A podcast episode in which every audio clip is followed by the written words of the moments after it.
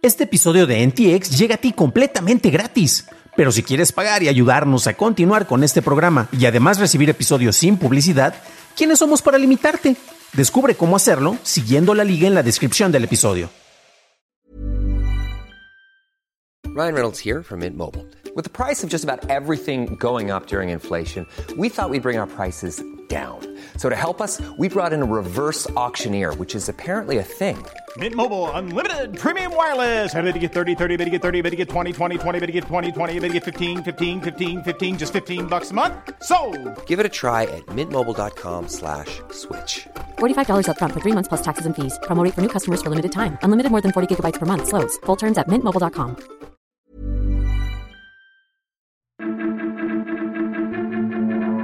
Amazon presenta productos, Microsoft te quiere seguro y buscan reformas laborales para aplicaciones. Estas son las noticias de Tecnología Express con la información más importante para el 28 de septiembre de 2022. Hoy tuvimos varios anuncios por parte de Amazon. Entre ellos está el Kindle Scribble, que es una tableta con una pantalla de tinta electrónica que sirve para leer y escribir y costará 399 dólares y la pluma tendrá un costo de 30 dólares. Por otro lado, tuvimos la presentación de los Echo Dots de quinta generación con audio mejorado y también se presenta la opción para usar los Echo Dots como extensores de Wi-Fi. Hay una nueva versión del Echo Auto, también tenemos un asistente digital basado en Alexa para los autos de la BMW y un monitor del sueño llamado Halo Rise. También hay una versión actualizada del Fire TV Cube para controlar los servicios de cable. Habrá nuevas versiones 4K del Fire TV, un Blink Mini que puede funcionar como cámara para controlarse a distancia, así como mejoras en el Astrobot. Y además tenemos el Ring Spotlight Cam Pro. Para todos los detalles, checa nuestro programa hermano Daily Tech News Show. Microsoft deshabilitará la autenticación básica para los servicios de correo electrónico de Exchange Online a partir del 1 de octubre. Este sistema solo requería del nombre del usuario y la contraseña para acceder. Microsoft dijo que los atacantes se enfocan de manera casi exclusiva a las cuentas que usan este tipo de seguridad.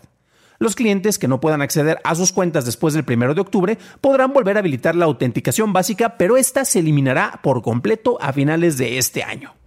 Hace dos semanas, la página de Character AI abrió una beta pública en donde los usuarios pueden crear chatbots basados en los personajes creados. Se incluyen algunos parámetros y la inteligencia genera respuestas de texto usando un modelo de lenguaje similar al GPT-3. Su uso es bastante divertido y queda por ver si esta herramienta puede tener el mismo impacto que los generadores de texto e imagen, aunque correspondan a categorías distintas. Puedes charlar con unas pruebas que hice en las ligas que encuentras en la descripción de este episodio.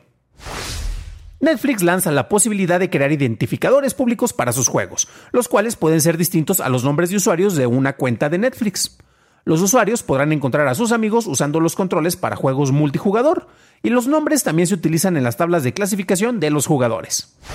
Pasamos a la noticia más importante del día, y es que en México la Secretaría del Trabajo y Previsión Social presentará una propuesta en el Congreso enfocada en reformar la Ley Federal del Trabajo. En la misma, se requeriría un cierto número de horas laboradas para trabajadores de aplicaciones como Uber, Didi o Rappi, así como cuotas sindicales en caso de que se busque crear o unirse a uno de estos grupos.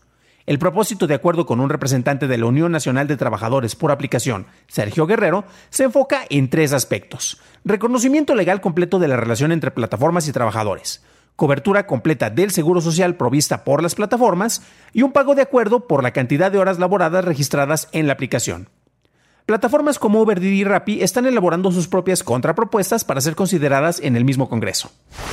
Esas fueron las noticias y ahora pasamos al análisis. Pero antes de hacerlo, déjanos una calificación de 5 estrellas en Spotify o en Apple Podcast o un like en YouTube, que no te cuesta nada. Y ya saben, hablando de YouTube, gracias a nuestros nuevos suscriptores como el Noble Knight Official y mm, mm, mm, Bienvenidos a bordo, camaradas. Gracias a la llegada de distintas aplicaciones como Uber, TaskRabbit, Skillshare, Fiverr o Airbnb, muchas personas pudieron generar ingresos al ofrecer sus habilidades o sus propiedades incluso a terceros, gracias al enlace que estas aplicaciones establecen entre quien necesita algo, como un transporte o un lugar para hospedarte, con la persona que te los puede ofrecer. Para las empresas eh, que establecen estos enlaces, el lograr aprovechar este momento implicaba un crecimiento y un posicionamiento estratégico para poder controlar ese sector del mercado. El problema viene cuando sus modelos económicos no son sostenibles cuando entran en el juego más jugadores o las regulaciones propias para las empresas que están en este sector. Esto es algo que ya lo hemos visto concretamente con el caso de Uber. Eh, tenemos por ahí algunos episodios enfocados sobre sus distintos manejos, algunos un tanto o un mucho eh, carentes de, ética. Y también vemos cómo, eh, a final de cuentas, para que sean rentables, pues necesitabas quitar y absorber algunos, algunos costos, algunos gastos. Y eso va a ser interesante con estas propuestas de reformas, reformas laborales.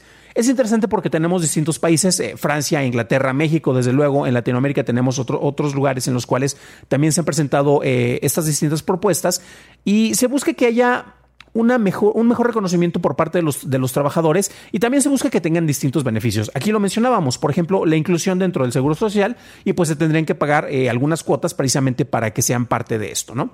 De, este, de este tipo de prestaciones.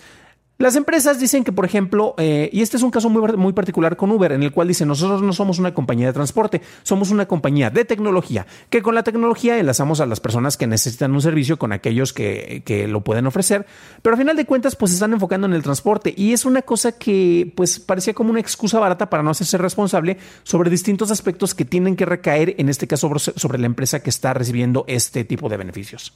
En México, se va a buscar hacer esta reforma laboral y se buscan distintas prestaciones, como ya lo he mencionado, pero estas prestaciones van a tener que ser pagadas por alguien, entonces ya sea por la empresa o por la reducción eh, precisamente por parte de los ingresos que se generan por las personas que accederían a los servicios y que ofrecen sus servicios a las distintas plataformas. Ya mencionábamos aquí precisamente el caso de Uber, que no es precisamente una empresa rentable, a menos que esté recibiendo grandes cantidades de dinero por parte de inversionistas. Al momento que ya no tiene tanto, tantos ingresos por ese lado, pues ¿qué tienes que hacer? Subir las cuotas. Y si subes las cuotas, eh, también puedes tener un recorte en el dinero y la cantidad de beneficios que le puedes prestar a los socios, como se les denomina en esa plataforma. Llegó la pandemia y ya sabemos, además de los dos años que prácticamente perdimos por distintas cuestiones, es curioso porque me recuerda como la película de los Avengers, eh, la, última, la de Endgame, en el cual pues hablamos de un brinco de cinco años. Bueno, en el terreno real tuvimos dos años de brinco eh, en muchos aspectos. Y esta situación hizo que se complicara mucho el entorno laboral y estamos a través de un proceso económicamente complicado en el cual, pues bueno, yo creo que estamos todavía por lo menos a dos años y medio para que regresemos a una especie de, normalidad y y un crecimiento tal vez no como el que, teníamos previamente, pero estos periodos de transición sirvieron precisamente para que tuviéramos distintos cambios en el entorno laboral. Por un lado, bueno, se establece eh, que el manejo del, home office no era precisamente satanizado. Eh, había quienes pudimos aprovechar de esto en su momento, eh, quienes siguen aprovechando esto y de repente pues son cuestiones en las cuales uno se cuestiona precisamente qué tan necesario es estar en una oficina. Para distintos departamentos, para distintas áreas, es mucho más efectivo el trabajo cuando estás en un lugar. Esto también depende mucho de los criterios personales y encuentro muy particular, y esto es muy personal, que personas que en su vida han migrado a otra ciudad para buscar mejores oportunidades laborales son los que más se quejan precisamente cuando se les pide que regresen a la oficina porque, ay, ay, ay, este, se me van a despintar las uñas eh, si, si me salgo de, de mi entorno natural, así que no me forcen. Pero bueno, estas son quejas personales, ¿no? Este tipo de revisiones laborales, pues en muchos sectores han sido más benéficos. El hecho de que haya una mayor flexibilidad laboral. Aquí en México tuvimos propuestas precisamente para que se incrementen los días de vacaciones, porque en nuestro país había muy pocos días de vacaciones precisamente. Dentro del grupo de la OSD somos los que más horas trabajan y los que menos días de vacaciones tienen. Eso no significa que haya mayor productividad, pero también se ve por qué este, de repente no hay tanta productividad, sobre todo cuando se compara con países más civilizados, válgame la expresión. Y también estos aspectos se ven reflejados con los entornos laborales en el caso de las, eh, los trabajos o los gig workers, parte de la gig economy, o el trabajo por contratillo o el trabajo, el trabajo eventual controlado por aplicaciones. Y vemos que precisamente aquí se van a implementar algunas, o se está buscando que se implementen algunas mejoras. Y es curioso porque estas mejoras vienen asociadas con los modelos tradicionales laborales. Entonces, mientras más vamos evolucionando, vamos viendo cómo estamos regresando en algunos casos a puntos que partían de, de, cuestiones ya establecidas, incluso en, en el aspecto legal. Desde luego, esto no sirve para hacer una revisión, precisamente para que se tengan mejores condiciones para las personas que elaboran y que utilizan no necesariamente las aplicaciones o las ventajas como el home office, sino las personas en general. Pero eso es lo que opino yo. ¿Qué es lo que opinas tú? Déjame un comentario aquí en nuestro canal de YouTube, ya que me interesa saber tu opinión. Para un análisis más a detalle en inglés, visita dailytechnewshow.com, en donde encontrarás notas y ligas a las noticias. Si quieres más detalles sobre las prácticas cuestionables de empresas como Uber, revisa nuestro episodio 159, en donde hablamos de los problemas y prácticas de esta para poder ser rentable. Eso es todo por hoy. Gracias por tu atención y estaremos escuchándonos en el próximo programa. Que tengas un maravilloso miércoles.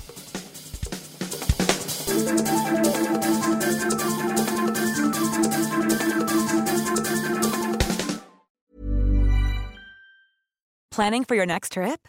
Elevate your travel style with Quince. Quince has all the jet setting essentials you'll want for your next getaway, like European linen, premium luggage options, buttery soft Italian leather bags, and so much more. And is all priced at 50 to 80% less than similar brands. Plus, Quince only works with factories that use safe and ethical manufacturing practices. Pack your bags with high-quality essentials you'll be wearing for vacations to come with Quince. Go to quince.com/pack for free shipping and 365-day returns.